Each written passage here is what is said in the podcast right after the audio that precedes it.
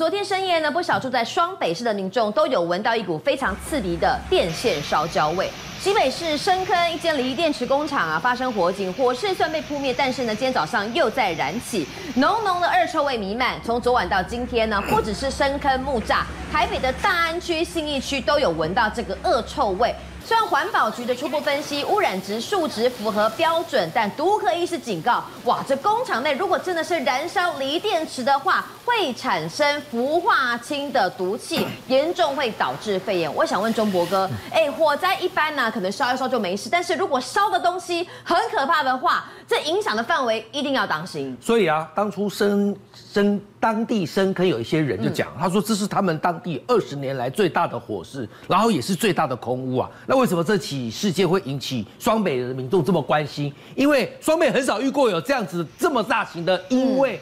呃，火灾所引起的空污事件，你看那个浓烟一直这样子外往外冒，为什么？因为它这是一家光电公司，然后这一栋现在在烧的本体，你所看到是个三层楼建筑物，火势是从这一栋建筑物的地下室总开关那边，疑似是那边开始烧起的啊。那本来从昨天下午两点开始烧，那各位一定想说，那消防员赶到现场啊，这样水线一一一一摆，大概。几个小时至少也可以控制吧。嗯，可是问题是里面的东西啊，我刚才说光电公司，然后上面一二三楼又当成是仓库，它堆的东西是什么？都是一些，比方说像是完成品的一些 IT 产品，或者是家电或者三 C 产品，比方说怕这个耳机、蓝牙耳机，或者是说什么呃行车记录器。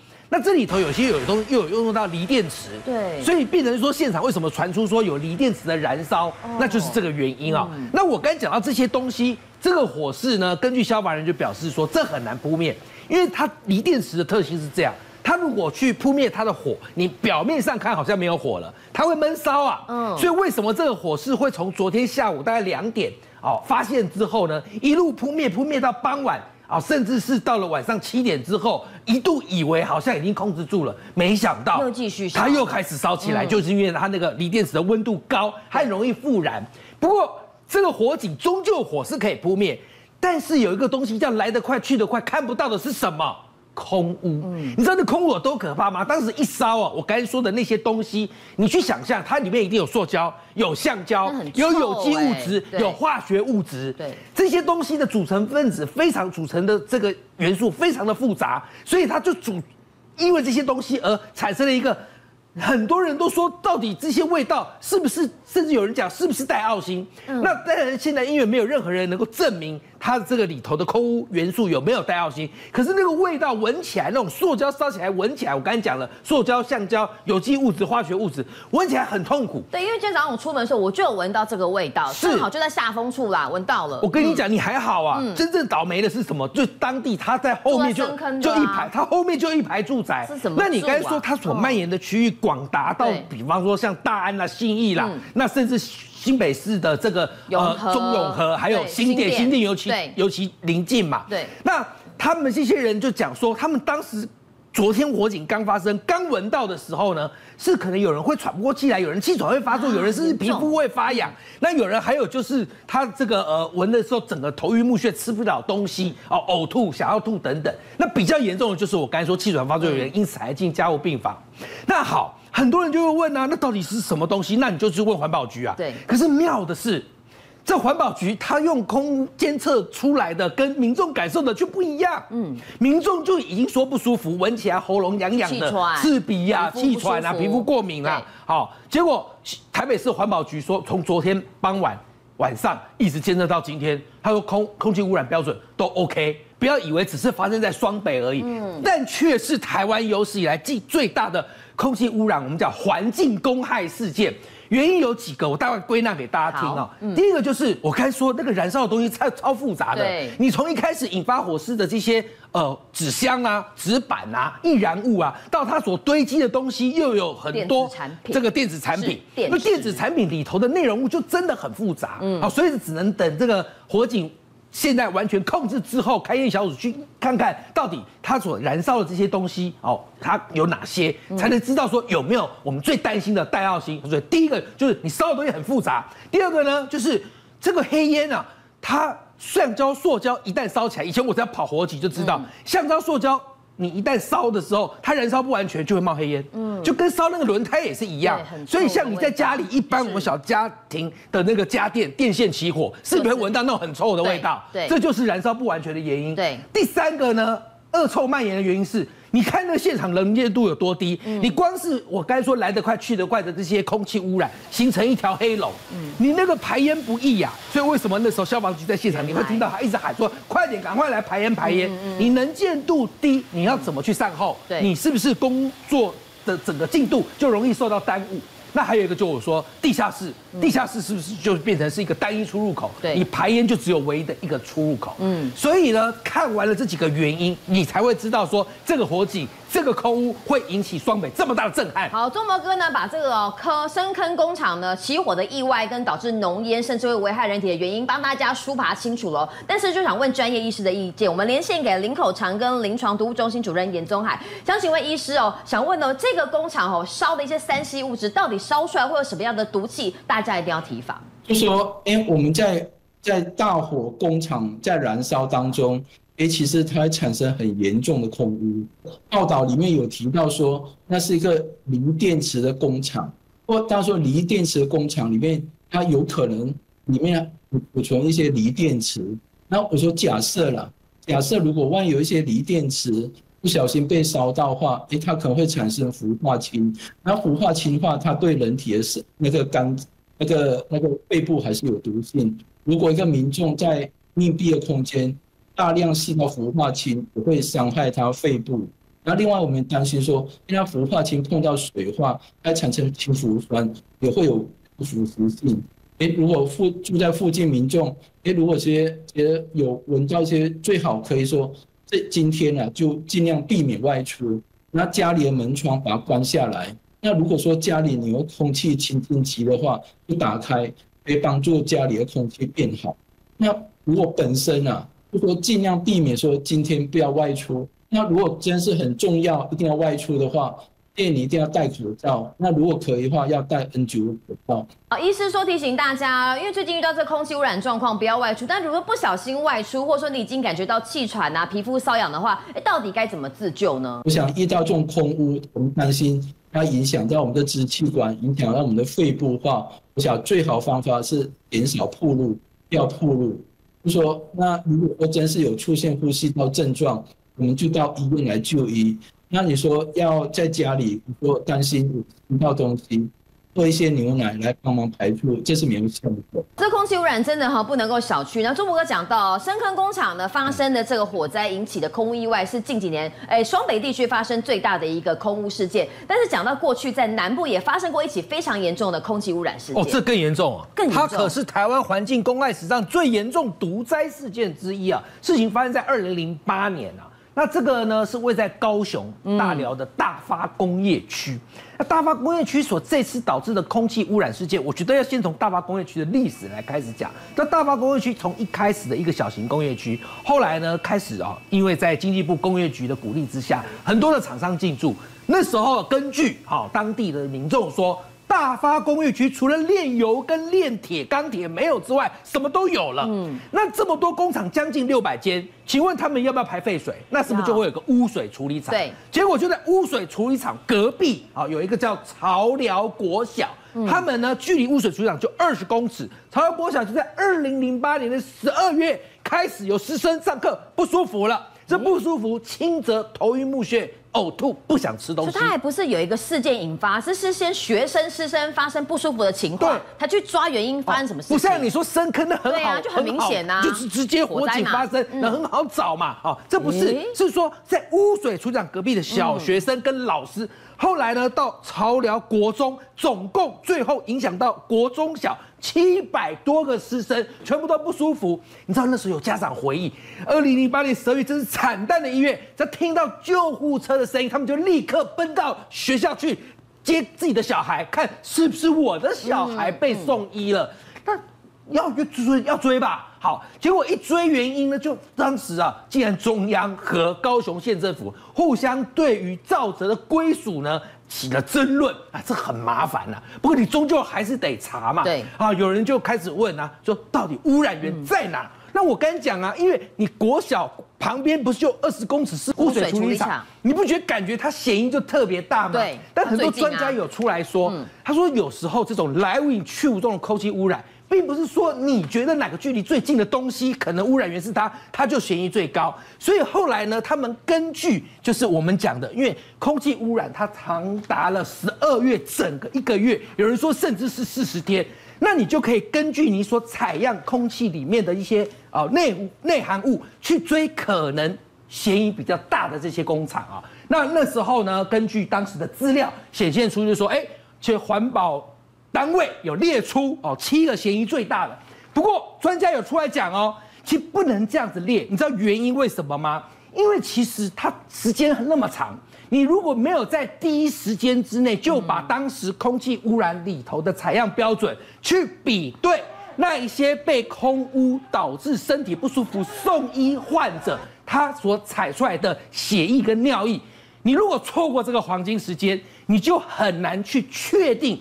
到底真正的空气污染源来自于哪里？不知道凶手是谁？对，所以经由这次的事件呢，我讲一个结果，它相当可怕的影响是潮流国中、国小，它后来直接迁校哦，不敢。这是有史以来台湾第一次因为空污事件直接迁校上课。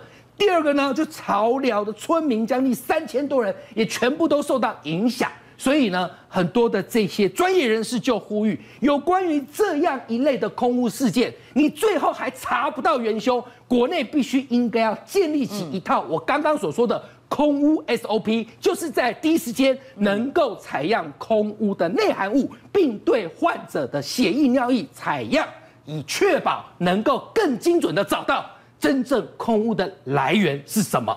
这个金门渔船的翻覆意外这几天呢，吵得沸沸扬扬的。大家想说，哎，如果说海巡署执法，你可能会有影片来厘清真相。可是几个疑点出来，为什么当时在追捕过程当中没有录影？影片到哪里去？呃，这个就是大家现在关注的焦点之一哦，就是当时事情已经过了这个一个礼拜。在金门发生了这个中国大陆籍渔船翻覆的事件，海巡署的专门委员赵军他是有提到说，当时因为在高速的行驶之下，因为海巡人员他在执法，他要追缉中国大陆的这个三无的这个快艇嘛，那结果没想到双方船身啊多次接触，剧烈摇晃，那负责搜证的人员呢，因为没有能够及时去拿这个搜证的器材。哎，奇怪，其实现在每个人都人手一机啊，每个人都可以有手机，但是他们就是没有拿到器材，对不对？所以从追捕到这个最后船只翻覆，快艇翻覆，因为他说之前在追逐的时候有那个蛇形嘛，蛇形的时候，然后后来又有这个船身，你看到没有？多次的接触，是不是有碰撞到这样？所以从追捕到翻覆这关键的五分钟的画面，通通没有录到。嗯，那这不是很瞎吗？对，海巡人员就跟我们警察。身上应该都有密录器，就这也算是保护自己的一个方法。放在胸前。对，密录器在哪里？现在海巡署没有，嗯，也没拿不出来。二月十九号，金门这个事情哦，出日号就刚刚讲了，他的旅游船，好、哦，对这个照中国的这个海巡他们的这个海警人员呐、啊，他登登船，让我们的旅客都吓到。嗯，前两天发生的事情，对，登船直接解，因为当然发生他们的渔船翻覆，现在中国大陆的是民情群情激愤，对，他们是非常的这个。不爽嘛？是那生气一定会有动作，所以你看他们的海警就故意做这个动作，太可怕了，这个太直接了。对，因为不到一个礼拜，然后我们的旅客还说以为回不来嘞。嗯，你看真的、啊，你你你在金门观光，或是走小三通，最近还是有很多小三通从金门、厦门之间往来。嗯、突然有海警上去，你以为要干嘛？嗯、那国防部面对这一群海巡发生的执法的这个争议啊，到底是不是执法过当？而且你执法程序不完备，国防部的这个部长邱国正说不主动介入啦，金门的事件。希望避免双方冲突升级。的确，要是在以前金门还是战地政务的时候，这个事件就非常非常的有可能导致直接两边的升级。那现在也是非常的敏感，因为现在对岸是连国台办都在这个指责我们这边。那美国国务院发言人米勒他有提到说，现在正密切注意喽这个北京的行动，也希望北京中国大陆这方面可以克制，然后能够与台湾当局进行有意义的对话。嗯，而现在。这这个压力当然来到我们的海巡身上，因为拿不出影片来，那现在就大陆就有就有方法哈去做文章嘛。所以刚才这个金明哥讲到，福建海警登上我们的观光船呢，那两岸情势升温的，影响到未来观光的交流，尤其是这个我们的团客可不可以去中国大陆啊？呃，王国才讲说，六月一号之后不能够出团，理由是我们跟大陆的这个观光逆差太大。那如果这样讲的话，如果说以观光逆差来讲，我们跟日本观光逆差更大，难道说要我们大家都不要出团去日本玩吗？没错，这个话也是让大家听觉得听得非常的离谱哦。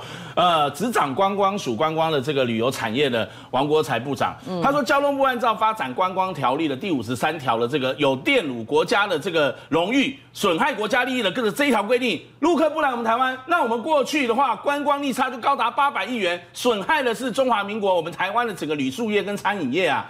呃，这样讲听起来好像是有道理哈，但是我们的观光客，我们台湾人去那边消费，我们的旅行社，我们的观光业者，他们他们也是可以赚到钱呐，他也是要负责代办啊等等这些东西。我问了观光业者，他们直接就骂王国才，说在讲什么废话。那你来看，二零二三年台湾，它这个就是整个去年一月到十一月哦，我还是不算十二月。我们出国的这个旅游人次就超过一千零七十三万人次哦，包括明君主持人跟我静平在内，我们去年都有出国。我相信很多电视机前的观众朋友都一样。但是呢，你来看看所谓的观光逆差，首先，二零二三年是去年台湾人，他旅客啊去日本。四百多万嘞，最多嘞，这个箭头是台湾到日本四百二十二万五千八百零四人次哦。那日本呢，来台湾旅游两二零二三年哦，它的这个九十二万八千两百三十五人次，不到一百万，嗯，相差大概就是多少？三百三十万人次。那这样的一个就会产生观光逆差，对，因为我们去日本的人多四五百万人，包括你我在内，那他们来台湾玩的人少，不到一百万人，那平均你看，不要说按人头消费。你那个一比实力就有差啦。嗯，那台湾人去年一整年在日本的消费支出大概一千六百九十三点五亿元。那从观光署在疫情两三年前的这个资料来宽估哦，日本人来台湾平均一年的产值，就是他们来这边消费大概是八百两百八十三亿元。所以你看到没有，台日旅游逆差高达了一千四百一十亿元呐，这个就是观光逆差。嗯，那你现在讲到说，我们如果人没有过去大陆，就是现在。交通部进寄出了进团率，我们如果能这个没有他们的人不能来，我们的人还开放去那边，感觉上说他们一个人都没来，那我们一直在那边消费，好像逆差就会产生。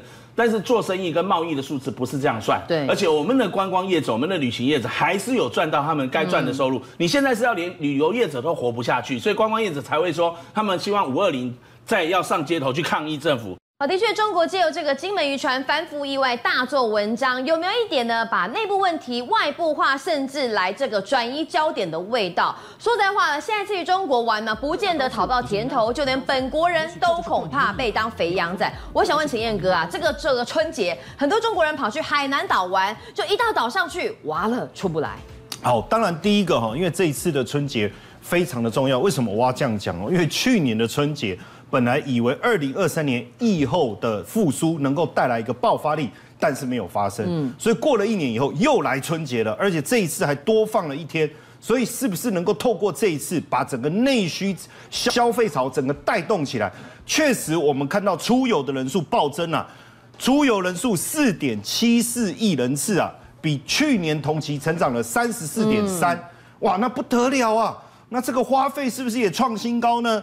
总花费多少呢？六千三百二十六点八七亿人民币，嗯，比去年同期成长四十七点三，报复性成长。实际上，我觉得这个比较没有意义。为什么我要这样讲？去年你我我你防疫三年，你已经把我封闭了，我我我我现在已经宅在这里，我也不敢走出去了。去年就是这个样子，对，所以你去比较去年有意义吗？是去年基期真的太低啦，对不对？所以也就是说，整体出游人数当然还是很好。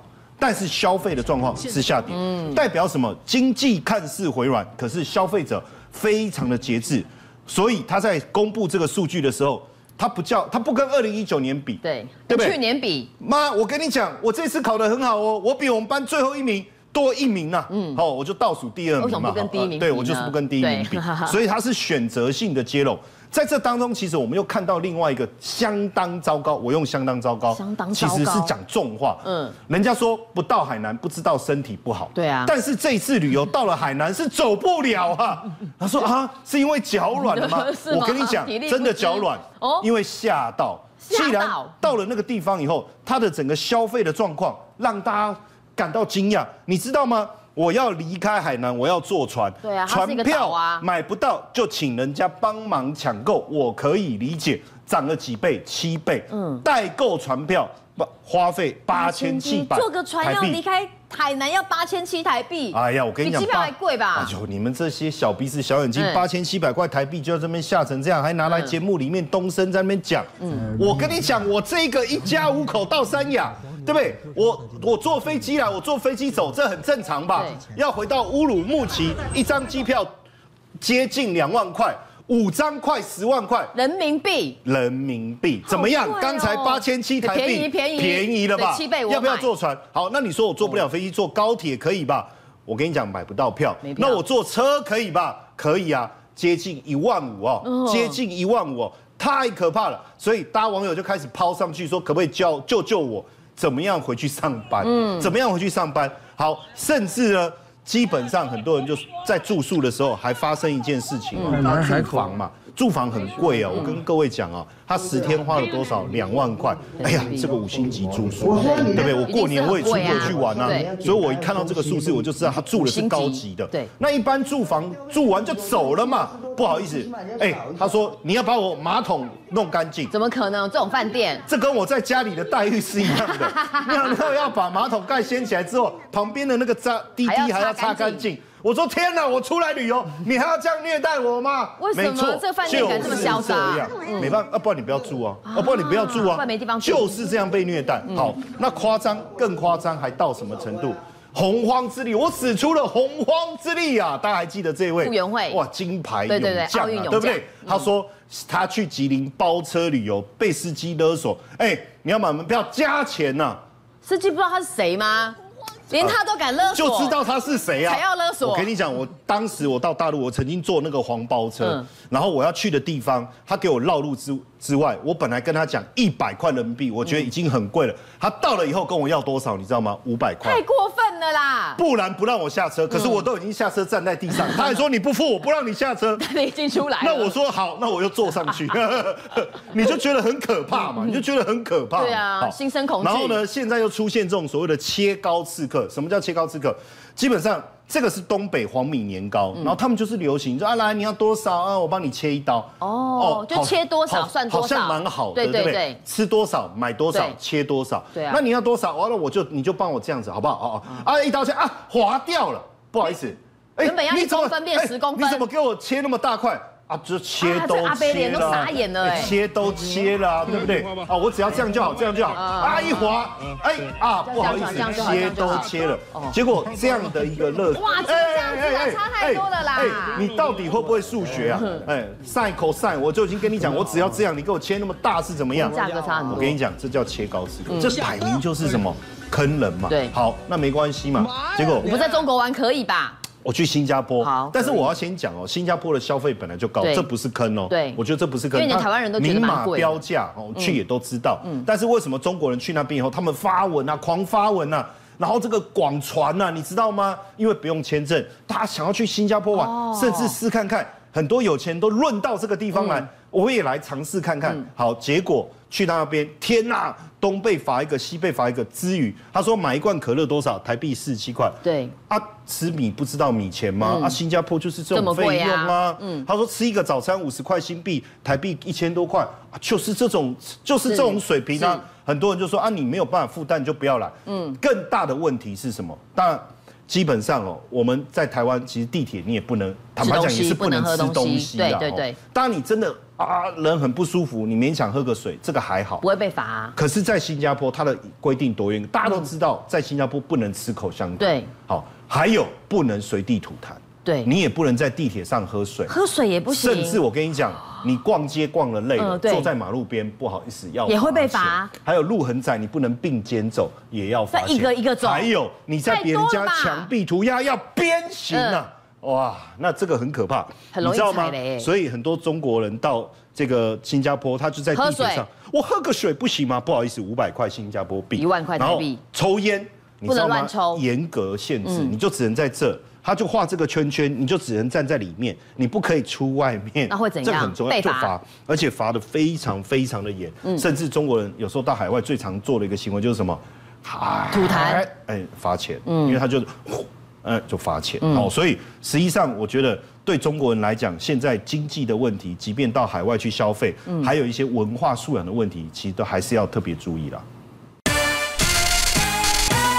界、商界、演艺界，跨界揭秘，重案、悬案、攻击案、拍案惊奇，新闻内幕、独特观点，厘清事实，破解谜团。